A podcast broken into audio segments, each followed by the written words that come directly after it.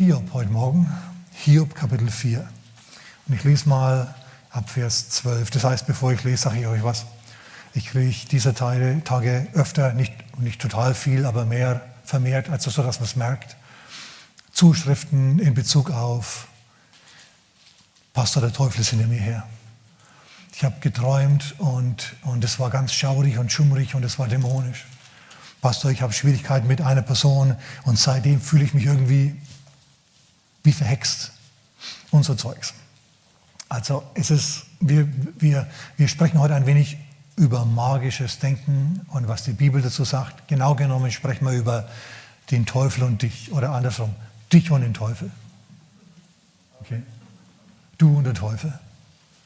Über die beiden sprechen wir heute Morgen.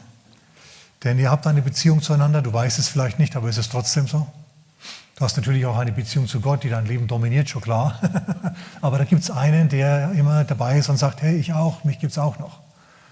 Und über den musst du dich auskennen, denn ansonsten gibt es vielleicht Schwierigkeiten. Okay, lass mich auf Folgendes ganz kurz eingehen. Hiob Kapitel 4 und ich lese mal ab Vers 12.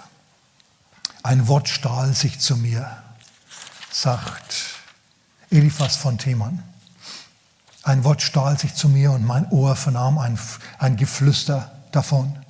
In beunruhigenden Gedanken, wie sie aus Nachtgesichtern entstehen, wenn tiefer Schlaf auf den Menschen fällt, kam Schrecken und Zittern über mich und durchschauerte alle meine Gebeine. Hast du auch schon mal im Bett gelegen und dich gefürchtet? Wenn nicht, dann bist du wirklich härter als der Rest von uns. Und es kam ein Schrecken und ein Zittern über mich und durchschauerte alle meine Gebeine. Und ein Hauch fuhr an meinem Gesicht vorbei und das Haar an meinem Leib sträubte sich. Wir würden heute sagen, mir standen die Haare zu Berge. Da stand jemand und ich erkannte sein Aussehen nicht und eine Gestalt war vor meinen Augen und ein leises Wehen und eine Stimme hörte ich. Und was die Stimme sagt, das interessiert uns heute Morgen jetzt nicht. Kannst du selber lesen. Und mir geht es nur darum, hier haben wir es mit einer richtigen spooky, spooky, gespenstischen Situation zu tun. Ne? Aber so oft, wie mir davon geschrieben wird, möchten wir denken, die ganze Bibel ist voll mit so Zeug. Dabei gibt es nur ein einziges weiteres Mal, dass das Wort Gespenst, das hier angedeutet wird, vorkommt. Und zwar Matthäus 15, ihr kennt die Begebenheit wahrscheinlich. Ja, See Genezareth. Nacht, Wind, Wellen, es wogt, es tobt. Eine Gestalt läuft auf dem Wasser einher und die Jünger sagen, ein Gespenst, ein Gespenst. Und ich sage dir, die fürchten sich auch. Das ist das einzige weitere Mal, dass in der Bibel ein Gespenst vorkommt. Engel, äh, Engel kommen dutzendweise vor, massenweise. Gott kommt oft, oft vor. Die Bibel liegt seltsamerweise das Augenmerk nicht auf den Teufel und das Gewaber der Dämonen, ja, sondern auf Gott und seine Engel und seine Verheißungen und seinen Sieg. Jetzt meine Frage, worüber denkst du gewohnheitsmäßig nach? Kuschelst du auch jede Nacht mit dem Teufel? Ja? Denkst, alles Mögliche läuft ab und hast ein magisches Weltbild? Oder, oder bist du eher auf den Herrn gerichtet, so mit dem Kopf, mit deinem Sinn, mit deinen Gedanken? Ich weiß, wie das ist. Du bekehrst dich, du bist, du bist wahrscheinlich 0815 Atheist, kommst als solcher aus der Schule, oh ja Gott, gibt's, gibt's nicht, ja, bin Atheist, meistens sagen das heute, denken nicht groß über Gott nach. Aber dann begegnet der Herr dir, dann begegnet Gott dir und boah, die gehen die Augen auf. Und plötzlich weißt du, es gibt eine, eine geistliche Welt, ein Paralleluniversum mit Gott, mit seinen Engeln. Und dann hörst du irgendwo auch, ja, und den Teufel gibt es auch. Und Gott ist im Himmel und der Teufel ist auf der Erde. Du bist auf der Erde und nicht im Himmel. Und der Teufel und du, ihr seid beide auf der Erde. Und, oh, oh, oh, oh, oh. und dann wandern deine Gedanken in eine Richtung, die nicht unbedingt immer die gesündeste ist für alle. Und es ist nicht neu, das ist alt. Magisches Denken ist uralt, so alt wie die Menschheit. Schon zur Zeit, als die Bibel geschrieben wurde und so wenig über, die, so wenig über Dämonen geschrieben wurde, zu der Zeit war es so, dass dass die Menschen geglaubt haben, dass die ganze Welt erfüllt ist von Geistern. Der Talmud, der jüdische Talmud schreibt, 10.000 zu deiner Rechten, 10.000 zu deiner Linken. Es ist nicht nur ein Engelchen und ein Teufelchen auf deiner Schulter, sondern Zehntausende. Alles, was passiert, hat irgendwie einen geistlichen Hintergrund. Na, wenn eine schwarze Katze vorbeiläuft, wir wissen das, oder ein Schornsteinfeger, dann hat das alles eine tiefere Bedeutung, eine geistliche Bedeutung. Und so landest du natürlich wirklich im Aberglauben und im magischen Denken. Und, und es ist bedauerlich, aber viele, viele Christen pflegen das auch. Die haben nicht das biblische Teufelsbild, sondern das abergläubische, das weltliche Teufelsbild. Und da kommt der Teufel immer besonders gut weg. Der ist immer, der ist dann immer der Höllenfürst. Ihr wisst schon, mächtig, muskulös, mit Hörnern. Wisst ihr, es ist ein Quatsch. Der Teufel ist nicht der Fürst der Hölle, sondern das ist sein Gefängnis. Dort wird er liegen in Ketten und nichts mehr machen können. Hallo. Klingt das irgendwie nach Herrschaft und Macht und so? Überhaupt nicht. Jesus sagt übrigens in Lukas Kapitel 10, Vers 19, ich gebe euch Macht, auf Schlangen und Skorpione zu treten und über alle Macht des Feindes. Sag mal mit mir, alle, alle. Macht des Feindes. Nicht nur 50 Prozent, nicht nur ein bisschen, sondern über alle Macht des Feindes. Und nichts, geht's weiter, sag mal nichts, nichts. soll euch irgendwie schaden. Klingt das jetzt irgendwie besiegt oder kleinmütig? Überhaupt nicht. Schau, das erste Wunder, ich meine, es, es gibt den Teufel, lass uns das mal ganz klar sagen. Den Teufel gibt es tatsächlich. Es gibt eine Person, es gibt den Teufel, es gibt Dämonen, es gibt Gott, es gibt Engel, die gibt es. Aber die wirken anders, als du denkst. Die handeln anders, als du denkst. Schau, wenn ich der Teufel wäre, dann würde ich dir nicht, dann würde ich nicht meine Zeit damit verschwenden, dir in der Nacht zu erscheinen. Das wäre mir viel zu langweilig. Wozu denn? Damit du ein bisschen dich gruselst oder was? Was soll denn der Quatsch? Ja, ich meine, der Mensch hat, hat Angst vor der Dunkelheit, weil er nicht weiß, was in der Dunkelheit steckt. Angst vor der Tiefe, könnte der weiße Hai da aus der Tiefe des Meeres auf mich raufschwimmen, deswegen mögen die Leute also das nicht. Ja? Das, da muss ich mich doch nicht drum kümmern als Teufel. Da habe ich, da habe ich wesentlich schwierigere Probleme zu lösen.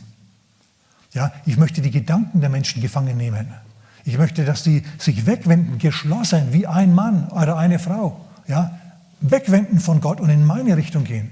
Dazu brauche ich, hallo, dazu brauche ich äh, die Kinder, dazu brauche ich also das Bildungssystem. Da würde ich mich anstrengen. Als nächstes, was ich brauche, ich brauche die Presse, ist doch logisch. Damit die das christliche Gottesbild, das christliche Weltbild äh, als überholt äh, kennzeichnet und stattdessen mir ein neues bastelt. Ja? Die Leute glauben das, was in der Zeitung steht. Das ist verblüffend. Leute, die, die, alle Schreiber, die dort schreiben, schreiben das mit einem bestimmten Grund. Und bestimmte Dinge werden dir vorenthalten. Ich habe gestern erst äh, so äh, ein Mini-Video von jemandem angeschaut über, über, über, äh, über unseren Lieblingspräsidenten Donald Trump. Okay? Der hat mal irgendwo gesagt, ja, auf der linken Seite, auf der rechten Seite, es gibt gute Leute auf beiden Seiten. Und das hat man ihm natürlich vorgehalten. Wie kann der sagen, es gibt auf der rechten Seite gute Leute und so. Nur, den unmittelbar folgenden nächsten Satz, den haben sie weggelassen. Da hat er nämlich ausdrücklich gesagt, konntest du anschauen, ja, im Video gibt's. Ne, das gilt nicht für Neonazis und, und, und White Supremacists, also weiß, weiße Vorherrschaftsprediger und so. Für die gilt es ausdrücklich nicht und so. Versteht ihr? Also, die ist was vorenthalten worden. Warum? Weil dir ein bestimmtes Bild gezeichnet werden soll von dieser Personalie. Okay, jetzt wisst ihr, das war jetzt nur ein Beispiel. Ich könnte euch tausend andere auch geben, nicht über den, sondern über alles Mögliche. So, du musst immer wissen, es gibt eine Meinung und dann gibt es möglicherweise noch eine und die Wahrheit, die ist möglicherweise eine ganz andere. Okay, halt es mal im Hinterkopf fest. Der Einzige, der dir wirklich die Wahrheit sagt, das ist der Herr in seinem Wort. Und es ist gut, wenn du das in deinem Kopf festhältst. Denn das macht dich manipulierbar. So, wenn ich also der Teufel wäre, dann möchte ich natürlich eine bestimmte Gesinnung in die, Presse, in die Presse hineinpflanzen, damit die dich in eine bestimmte Richtung leiten. Ganz logisch. Als nächstes würde ich mich über, äh, würde ich schauen, dass ich die richtigen Politiker an die richtige, richtige Position bringe. Denn die, die haben Auswirkungen. Du mit einem Albtraum in der Nacht, ja, total langweilig. Also für mich jetzt als Teufel. ja, was ich will, ich will das, ich will Politiker haben, die ich dominieren kann, die machen, was ich sage. Oder die zumindest machen, was ich, was ich meinen Leuten sage, dass sie machen sollen. Okay, wo war ich? Ich war doch woanders. Genau, das erste Wunder Jesu, es gibt einen Teufel wirklich. Das erste Wunder Jesu, das war in Markus Kapitel 1, eine Dämonenaustreibung. Jesus hat gepredigt mit Vollmacht und mit Kraft. Und die Leute waren begeistert in Kapernaum. Und dann reißt es plötzlich einen mittendrin. Und er fing an zu schäumen und zu schreien. Ich weiß, wer du bist, Jesus, der Heilige Gottes. Und er brüllt rum und er ist dämonisiert. Er hat einen Anfall. Und Jesus geht zu dem Mann hin und sagt zu ihm, schweig, verstumme und fahr aus von ihm. Dann reißt es den Mann noch einmal, der ist wie tot, und dann rabbelt er sich auf und ist geheilt. Und den Leuten stehen die Haare zu Berge. Was ist denn hier los? Erst, erst hält er eine Hammerpredigt und dann macht er auch noch eine Dämonenaustreibung und zwar, und zwar mit seinem Wort. Der sagt einfach nur, komm raus und das war's. Schaut, die, es gab damals auch andere Dämonenaustreiber, die gab es massenweise. Vor allem Juden haben sich da hervorgetan in dieser Sache. In der Apostelgeschichte Kapitel 19, da treten sogar die sieben Söhne des Gevas auf, also Dämonenaustreiber, jüdische Beschwörer. Und für die war das nicht einfach so, komm raus in Jesu Namen oder so, sondern für die war das ganz anders. Für die war das erstmal, musste das Ambiente stimmen, musstest Kerzen aufstellen oder sonst was machen, musst irgendwie einen Weihrauch verbrennen, dann musstest du Bibelstellen zitieren, musstest du ein Ritual vollführen, ja, ein, ein Exorzismusritual. Und dann, wenn alles gut geht, dann kommt der Teufel raus. Und bei Jesus, Jesus kommt einfach, räumt diesen ganzen magischen Kram weg und sagt, komm raus. Und es funktioniert auch noch. Also das war ein Alleinstellungsmerkmal für Jesus. Seid ihr noch da? Das war für die hammermäßig. So, und das halten wir mal fest. Der Herr regiert. Ich sage es nochmal, Lukas Kapitel 10. Ich habe euch Macht gegeben, sagt Jesus, auf Schlangen und Skorpione zu treten und über die ganze Macht des Feindes und nichts, nichts, sag mal nichts, würde euch irgendwie schaden. Hm, das ist gut. Nichts soll euch irgendwie schaden. Okay, das erste Wunder Jesu war also ein Besessener, Besessener wird frei. Das erste Wunder von Paulus steht in Apostelgeschichte Kapitel 13. Paulus und Barnabas sind nach Zypern gefahren und haben dort gepredigt und kamen gut an. Und weil sie so gut ankamen, hat auch der Häuptling, der römische äh, Gouverneur der Insel, sie zu sich gebeten, ein verständiger Mann. Bei dem in seiner Entourage war aber ein ein, ein jüdischer Zauberer namens Elimas, der versucht hat, den Gouverneur vom Wort Gottes abzulenken. Schaut, wo dieser Zauberer war. Schaut, wo dieser Mann des Teufels war. Der war nicht irgendwo, der hat nicht kleine Kinder erstreckt, dadurch, dass er nachts zum Fenster reingeschaut hat und grimmige Grimassen geschnitten hat oder so. Das war nicht der Fall, sondern das war ganz anders. Der hat sich dorthin begeben, wo er Macht ausüben kann. Was der Teufel will, ist Macht Hast du Macht, dann kommt er auch zu dir. Er kommt zu uns allen, aber zu den Mächtigen ganz besonders. Und Paulus spricht mit diesem Gouverneur, der Elimas widerspricht. Und dann kommt der Geist Gottes auf Paulus und das erste Wunder von Paulus findet statt. Ach, es ist super. Hört euch das mal an, was da passiert. Ähm in Apostelgeschichte Kapitel 13, Vers 10, da heißt, da sagt Paulus unter dem Einfluss des Heiligen Geistes, O du voll aller List und aller Bosheit, du Sohn des Teufels, Feind aller Gerechtigkeit, willst du nicht aufhören, die geraden Wege des Herrn zu verkehren? Ich frage dich jetzt mal, klingt Paulus eingeschüchtert vom Teufel hier? Uh, der Teufel. Ja, also ich kenne Christen, die, wenn, wenn man zu denen sagen würde, in dem Haus sei es der Teufel, die würden sagen, oh, dann gehen wir besser nicht rein. Ja? Paulus ist da ganz anders drauf. Der krempelt sich die Ärmel hoch und tritt ihm gegenüber und leuchtet ihm mal heim und sagt, jetzt pass mal auf. Und er charakterisiert den Teufel und seine Leute ziemlich gut. Was er hier beschreibt oder was er hier sagt, der Paulus, das trifft alles nicht nur auf diesen Elimas, sondern auch auf den Teufel zu. Ich lese es nochmal. O du voll aller List, der Teufel ist listig, wenn wir heute noch sehen, verspreche ich euch. Und aller Bosheit, Teufel ist böse, das hast du schon gedacht. Du Sohn des Teufels, Feind aller Gerechtigkeit, also der bewirkt seine Macht, um frei sündigen zu können, um sich bedienen zu können, ja, Freiheiten für sich herauszuschinden. Willst du nicht aufhören, die geraden Wege des Herrn zu verkehren? Das Wort Gottes, die geraden Wege des Herrn zu verkehren, ist seine Aufgabe, das Wort des Herrn in Frage zu stellen. Okay, das erste Wunder von Jesu, das erste Wunder von Paulus hatten alle beide was mit dem Teufel zu tun. Sag mir also nicht, dass es den nicht gibt. Aber der Herr ist mächtiger als der Teufel. Paulus war mächtiger als der Teufel. Du bist mächtiger als der Teufel. Du, du bist ein Teil vom Leib Christi. Und du sagst, ja, ich bin Christ, stürmt. Deswegen bist du ein Teil vom Leib Christi. Aber ich bin, bin nichts Besonderes, habe keine besondere Vollmacht. Ja, schau mich an. Wenn ich mich in den Spiegel schaue, ich sehe da keine besondere Vollmacht an mir. Das macht nichts. Du bist ein Teil am Leib Christi. Schau, und du stehst über ihm, du stehst auf ihm drauf. Du stehst auf dem Teufel drauf. Ich habe dir Macht gegeben, sagt der Herr, auf alle Macht des Feindes, auf Schlangen und Skorpione zu treten. Du stehst also oben drauf. Du kannst irgendwie der Dreck unter dem Zehennagel des, der, der kleinen Zehe sein, so ungefähr. Ja? Du gehörst immer noch zum Leib Christi, du bist immer noch über ihm. Dieses Bewusstsein, ich bin über ihm, er kann mir nichts, das muss in dich eindringen, das musste, das musste festigen. Nicht dieses, oh, da hat mich einer schlecht angeschaut, da hat mich, ja, vielleicht habe ich jetzt was. Bin ich jetzt irgendwie belastet? Nee, bist du nicht. Du bist nur magischem Denken auf den Leim gegangen.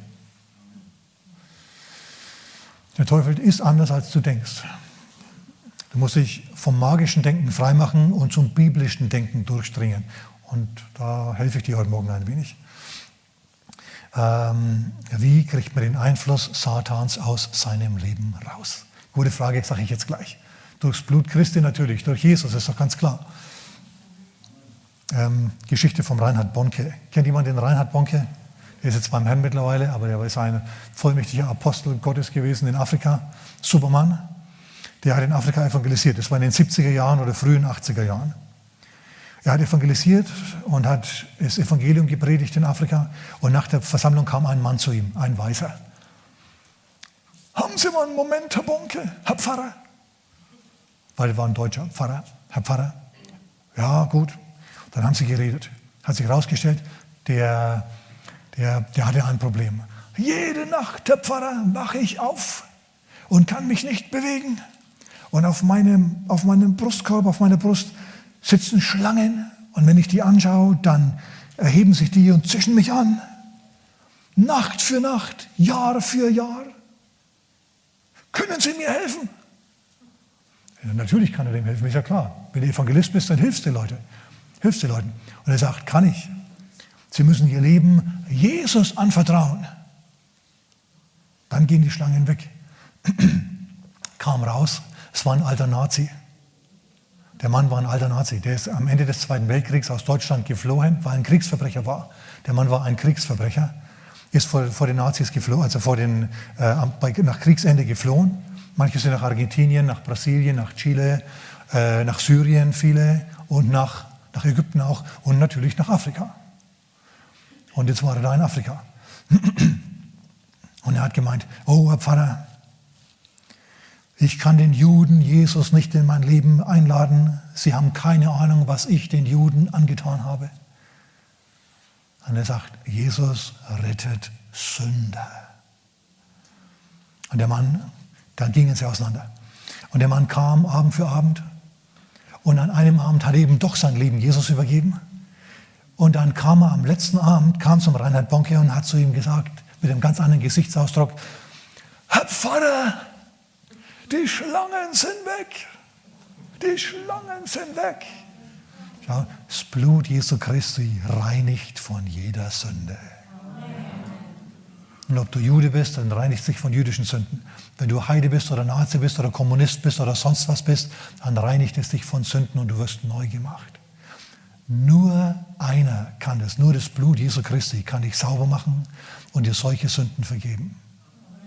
Deswegen ist es wichtig, wenn du Freiheit von dämonischen Mächten haben willst, Jesus in dein Leben einzuladen. Und wenn du ihn eingeladen hast, dann musst du in dem Sieg wachsen, dann musst du dir diesen Sieg äh, Du musst diesen Sieg im Glauben ergreifen. Du musst dir diesen Sieg anziehen. Die Bibel ist nicht wie die Welt gewesen damals in der Antike. Die Bibel schreibt von Engeln, von Gott, von den Verheißungen Gottes, von der Liebe Gottes, vom Schutz Gottes. Sie schreibt nicht ständig von Dämonen, wie das die Menschen in der Welt getan haben damals. Die haben, da gab es eine ganze Industrie, die sogenannten ephesischen Bücher, die sie in Ephesus nach der Erweckung verbrannt haben. Habt ihr vielleicht schon mal gelesen, Apostelgeschichte 19? Die haben was? 50.000 also zigtausende, für zigtausende Denare äh, haben die Zauberbücher ver, ver, ver, äh, verbrannt. Das waren alles Bücher mit Zaubersprüchen Zauber, äh, äh drinnen und Briefen mit, mit, äh, mit Sprüchen und, und allem möglichen so Zeugs. Die Welt war voll mit diesen Schriften. Und haben sich die gehalten? Nein, die wurden verbrannt. Die Zeit hat sie weggefegt. Was es immer noch gibt, ist das Wort Gottes aus jener Zeit. Ja, ist die Bibel, Halleluja.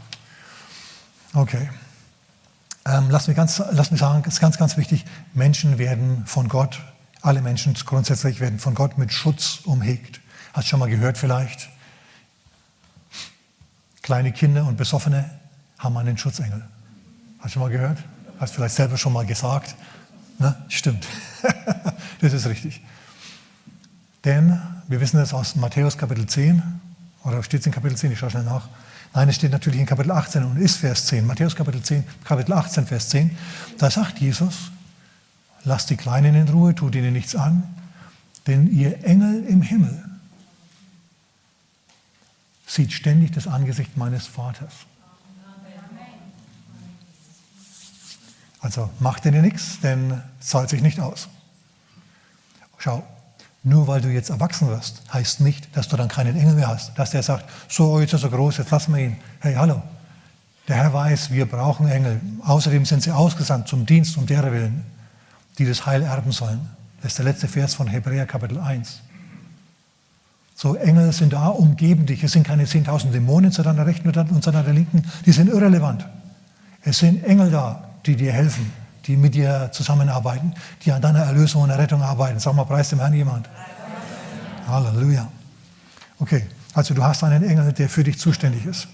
Und zweitens, der Herr umhegt dich und dein Haus, deine Familie und sogar dein Land mit einem Schutzwall. Das sehen wir auch wieder aus Hiob Kapitel 1. In Vers 10 kommt der Teufel zu Hiob und sagt, ja, dient Hiob dir vielleicht umsonst, ja, alles, hast du, alles, was ihm gehört, hast du ringsum eingehegt. Du hast einen antidämonischen Schutzwall um den aufgerichtet. Nicht zu verwechseln mit dem antifaschistischen Schutzwall. Ja, du hast ja einen antidämonischen Schutzwall. Kann man nichts machen gegen, den. Ja, der breitet sich im Land aus. Du hast ihn gesegnet. Was will ich da machen? Aber, sagt der Teufel dann, Nimm mal diesen ganzen Klimbim weg, nimm mal diesen ganzen Segen weg, lass mal ein paar Firmen bei ihm pleite gehen, lass mal, mal, mal ein paar Kinder sterben. Ja, dann wirst du sehen, der flucht dir ins Angesicht hinein. Der Hiob, der dient dir nur um des Segens willen. Wenn du ihm den Segen entziehst, ja, dann interessierst du ihn nicht mehr. So. Und das war die Ausgangsbasis für die Prüfung. Sag mal Prüfung. Denn äh, normalerweise wird die Hecke oder der Schutzwall aus, aus Engeln um dich herum aufgelöst durch Sünde. Denk an Hesekiel, Kapitel 2, Vers, äh, 22, Vers 22. Kapitel 22, Vers 22. Dort ist die Rede von Israel, dass der Herr richten muss, weil es in Sünde gefallen ist. Und er sagt, ich suchte, aber ich fand unter ihnen keinen Mann, der, die, der fürs, für das Volk in den Riss treten könnte, der die Bresche vermauern könnte. In anderen Worten, der Fürbitte fürs Land tut, so wie Abraham für Sodom Fürbitte getan hat. Ich finde keinen Mann, also muss ich das Volk richten. Und er hat das Volk gerichtet. Er fand dort keinen, der gerecht genug gewesen wäre und im Glauben gelebt, genug im Glauben gelebt hätte, dass, dass er durchgedrungen wäre zu Gott, damit dieses, dieses Land seinerzeit gerettet geblieben wäre oder geschützt geblieben wäre. War nicht der Fall. Es hat den Schutz leider, leider verloren. Wir wissen, was aus Israel geworden ist. Aber wir sehen es bei Hiob. Gott sagt, okay, dann nehmen wir mal den Schutzwall einmal weg. Der Schutzwall um Hiob ist nicht verschwunden aufgrund einer Sünde, sondern er, war eine, er wurde weggenommen aus, aufgrund einer Prüfung, einer Versuchung. Mm, mm. Deswegen sagt Jesus im Vater unser, führe uns nicht in Versuchung. Jetzt ist der Schutzwall weg und sofort geht's los. Hiob wird krank, sterbenskrank. Seine Kinder sterben durch Naturgewalten und Überfälle und so. Seine Firmen gehen alle pleite und seine Frau, seine Frau, die Person, die ihm am engsten, am nächsten ist, ja, mit der er sich eigentlich am intimsten austauscht, die kommt zu ihm, schaut ihn an und sagt zu ihm, hey alter Mann, alter weißer Mann, fluche Gott und stirb. Hey, wie sind die drauf, sag mal? Spinnt die oder was? Schau, der wird materiell angefochten in seinen Finanzen, die Firmen sind pleite. Seine Familie ist zerstört. Und jetzt wird er auch noch mental angegriffen durch seine Frau, die ihm zum falschen Moment das Falsche sagt. Fluche Gott und stirb. Was ist denn das für eine Frau? So eine brauchst du doch, oder? Das ist doch nach, das, nach, das ist doch, nach sowas sehnst du dich doch in der Krise. Nach so einem Wort der Ermutigung. Äh, oder habe ich da was verpasst? Furchtbar, furchtbare Katastrophe. Und Gott, Gott schweigt. Gott sagt nichts, nichts, nichts, nichts. Alle verlassen sie ihn. Er ist der Ausgestoßene und sitzt rum und, und denkt sich, Mann, was ist los mit mir? Warum hat Gott mich verlassen? In all diesem hält, hält er, in all diesem, an all diesem hält er an einem Bekenntnis fest. Und dieses Bekenntnis ist, ich weiß, dass mein Erlöser lebt. Was mir jetzt passiert, ist nicht, wie Gott eigentlich ist. Gott ist gerecht, Gott ist gut, das weiß ich. Warum passiert mir das? Keine Ahnung. Es kann sein, dass dir auch solche Dinge passieren und du keine Ahnung hast, warum. Prüfung. Es ist eine Prüfung. Und es ist nicht dazu gedacht, dich zu vernichten, sondern es ist dazu gedacht, dich auf eine neue Ebene der Gottesoffenbarung, der Vollmacht im Gebet, des Wohlstandes in der Welt zu versetzen. Bist du noch da? Was der Teufel zur Vernichtung gedacht hat, das plant der Herr zur Beförderung. Aber jetzt muss er erst mal durch, unser Hiob. Und er hat, er hat Berater und die Berater beraten ihn und die beraten ihn mit allem möglichen Zeug. Die sagen, es kann nicht sein, du musst eine Sünde getan haben, weil ansonsten würde das nicht passieren können. Prüf mal. Und Hiob sagt, nein, Mensch, was seid ihr für Ratgeber, was seid ihr für Tröster? Ihr wollt mir Sünden einreden, wo ich weiß, da sind keine. Ja, wir sind doch alle Sünder. Ich wüsste das. Ich fühle mich nicht überführt von meinem Gewissen. Ich weiß nicht, dass ich ein Sünder bin. Und so geht es hin und her. Es ist eine schlimme Zeit. Es ist die furchtbarste Zeit seines Lebens. Sechs bis neun Monate. Und dann endlich, endlich, sagen wir endlich, endlich, endlich tritt Gott auf. So Kapitel 42 herum. Und er sagt, wer verdunkelt den Ratschluss Gottes mit seinem dummen Geschmarri? Mit seinem hohlen Geschwätz? Ja, und dann spricht Gott Hiob an und offenbart sich Hiob. Und dann dringt Hiob durch und sagt, vom höheren Sagen habe ich von dir gehört, nun aber hat mein Auge dich gesehen. Größere Gottesoffenbarung. Merkt ihr das?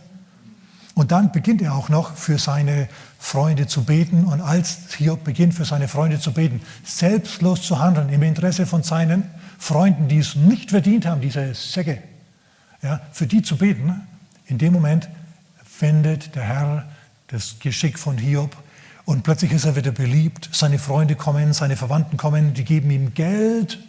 Wenn die Verwandtschaft dir Geld gibt, ja, seine Freunde kommen wieder zu ihm, trösten ihn wirklich. Seine Firmen blühen wieder auf. Er setzt nochmal einen Haufen Kinder in die Welt, eine Frau, ein, eine Tochter schöner als die andere, ein, ein Jüngling stattlicher als der nächste. Ja. Es geht wieder aufwärts mit ihm. Von da an hat er dann wieder Frieden und äh, die Hecke Gottes ist wieder intakt. Die Prüfung wurde bestanden. Aber die Sache ist die, dass der Herr prüft, dass der Herr prüft, dass der Herr prüft. Das schmeckt uns nicht, das gefällt uns nicht, aber er macht es trotzdem. Matthäus Kapitel 4. Jesus steigt aus dem Wasser der Taufe. Er ist noch richtig nass. Ja? Der Geist Gottes steigt in Form einer Taube auf ihn herab. Es ist wunderbar, es ist phänomenal. Jesus fühlt sich in den Himmel hinauf versetzt. Und wenn er die Augen aufmacht und ein bisschen, bisschen zudrückt, dann kommt es ihm fast so vor, als wäre er im Himmel und könnte dort den Vater auf dem Thron sitzen sehen. Und sie winken sich zu, ja. Und dann kommt der Geist Gottes auf ihn und treibt ihn in die Wüste hinauf. Und was macht er in der Wüste? Wozu? Um, sag mal, um. Kannst du nachlesen. Lies einfach nur Kapitel 4, Vers 1, Matthäus, ganz am Anfang vom Neuen Testament. Der Geist trieb ihn in die Wüste hinauf, um von dem Teufel versucht zu werden. Prüfungen kommen zu jedem Menschen. Wenn die zu Jesus kamen, dann kommen die zu dir auch. Wozu? Was ist der Zweck? Der Zweck, weshalb Gott Menschen in Prüfungen schickt, ist, um nachzuschauen, ob sie freiwillig ihm nachfolgen, freiwillig sein Wort, freiwillig seine Gebote halten. Das ist nämlich die Notwendigkeit für eine Beziehung aus Liebe. Wenn ich zu meiner Frau gekommen wäre mit meiner Rockerbande, ja, die 45er durchgeladen hätte, in den Tisch, Schreibtisch, sie war Sekretärin, in den Schreibtisch geschossen hätte, du gehörst mir. Ja, und sie dann mitgenommen hätte, so quasi unterm Arm, ja. Versteht ihr, das ist nicht Liebe. die hätte vielleicht mitgemacht, weil sie weiß ja, was gut für sie ist. Aber ist es Liebe? Das ist definitiv nicht Liebe. So, ich muss also erst zu ihr kommen, ich muss sie mit Blumen bewerfen, mit Komplimenten, ja, mit Essen gehen und diesem ganzen Zeug, Sie wisst schon. Natürlich aus der tiefsten Überzeugung meines Herzens heraus, ganz klar. Du machst also dein Ding da, ja, und, und, und sie ihrs. Und irgendwann merkst du dann, ja, sie will. Sie sagt, als der Pastor dann sagt, in unserem Fall der Bob Yenien, Pastor Yenien in Tulsa, der mich auch ordiniert hat, ne? do you want, und dann, I do. Schau, freiwillig, freiwillig, ganz ohne Rockerbande, ohne 45er. Ja, dieses Material, das bleibt im Tresor, Halleluja. Ne? Brauchen wir gar nicht, funktioniert auch so. Amen. Okay, es ist wichtig, geprüft zu werden, damit der Herr weiß, ob du ihm nachfolgst oder ob du gezwungenermaßen ihm nachfolgst. Der Herr ist nicht der Gott, der mit dem Schwert hinter dir herrennt und sagt, glaub an mich oder ich skalpiere dich.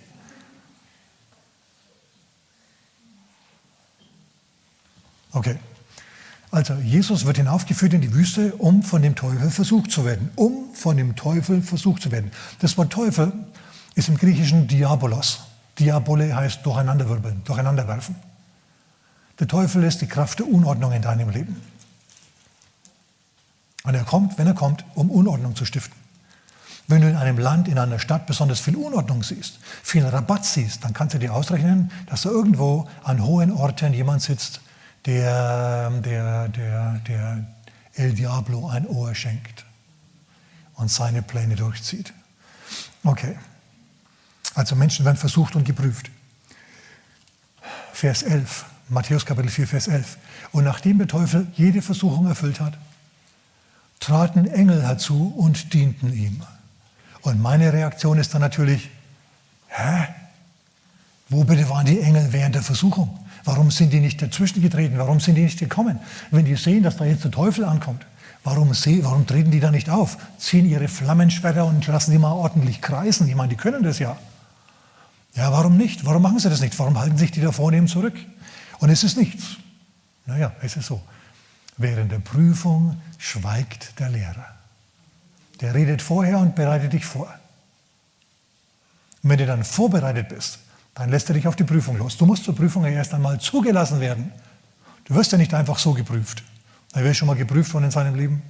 Ja, äh, Abschlussprüfung, Quali, Meisterprüfung, Gesellenprüfung und so weiter. Du wirst geprüft und vorher wirst du vorbereitet. Und jetzt ist eben der Moment gekommen, an dem es gezählt hat. Und Jesus sich bewähren musste. Und ich greife den Gedanken, einen bestimmten Gedanken, nachher nochmal auf, den Gedanken des Hungers. Okay, aber wir halten jetzt mal fest, Jesus wurde geprüft, dann werden auch in deinem Leben Prüfungen stattfinden, an denen das Wort Gottes mit deinem Bedürfnis zusammentrifft. Und dein Bedürfnis das Gegenteil von Gottes Wort will. Was magst du dann? Folgst du dann immer noch Gott nach oder folgst du deinem Bedürfnis nach? Ich erkläre das. Zunächst noch, bevor es richtig losgeht, ich wärme ja nur auf hier. Noch ein wichtiger Vers, 1. Korinther Kapitel 10, Vers 13. Dort heißt es, keine Versuchung als nur eine menschliche hat euch erfasst. Keine Versuchung als nur eine, die alle anderen Menschen auch betrifft, hat dich erfasst. Gott aber ist treu. Sag mal, dreh dich mal zu deinem Nachbarn, dreh dich mal zu deinem Nachbarn und sag, Gott ist treu. Gott ist treu. Gott ist treu der nicht zulassen wird, dass ihr über Vermögen versucht werdet, sondern mit der Versuchung auch den Ausweg schaffen wird. Gott schafft offenbar hier in diesem Vers die Versuchung und er schafft den Ausweg, damit du die Prüfung bestehen kannst. Du bist also der Versuchung, du bist dem Teufel nicht hilflos ausgeliefert. Lukas Kapitel 10, Vers 19, was steht da nochmal? Wir haben das heute schon mal zitiert. Siehe, ich habe euch Vollmacht gegeben, über alle Schlangen und Skorpione, auf Schlangen und Skorpione zu treten und über alle Macht des Feindes. Nichts soll euch irgendwie schaden. Okay? Und deswegen sagt der Herr hier, keine Versuchung als nur eine menschliche hat euch erfasst. Und wenn du versucht wirst, dann ist es katastrophal. Dann denkst du wirklich, der Himmel fällt ein. Dann ist Gott weit weg. Dann ist der Teufel ganz nah. Das fühlt sich nicht gut an. Ich war schon ein paar Mal da. Das fühlt sich nicht gut an. Aber das Auge des Herrn ruht trotzdem auf dir und schaut, wie du jetzt reagierst. Und dann sich, entscheidet sich's, ob du auf das nächste Level kommst, an Vollmacht und Autorität mit Gott und Wirkungskraft, oder ob du auf dem Level, auf dem du jetzt bist, weiter bleibst oder ob du vielleicht sogar durchfällst und eine niedrigere Stufe einnehmen musst in deinem Leben und Gott nicht mehr so wirkt in deinem Leben.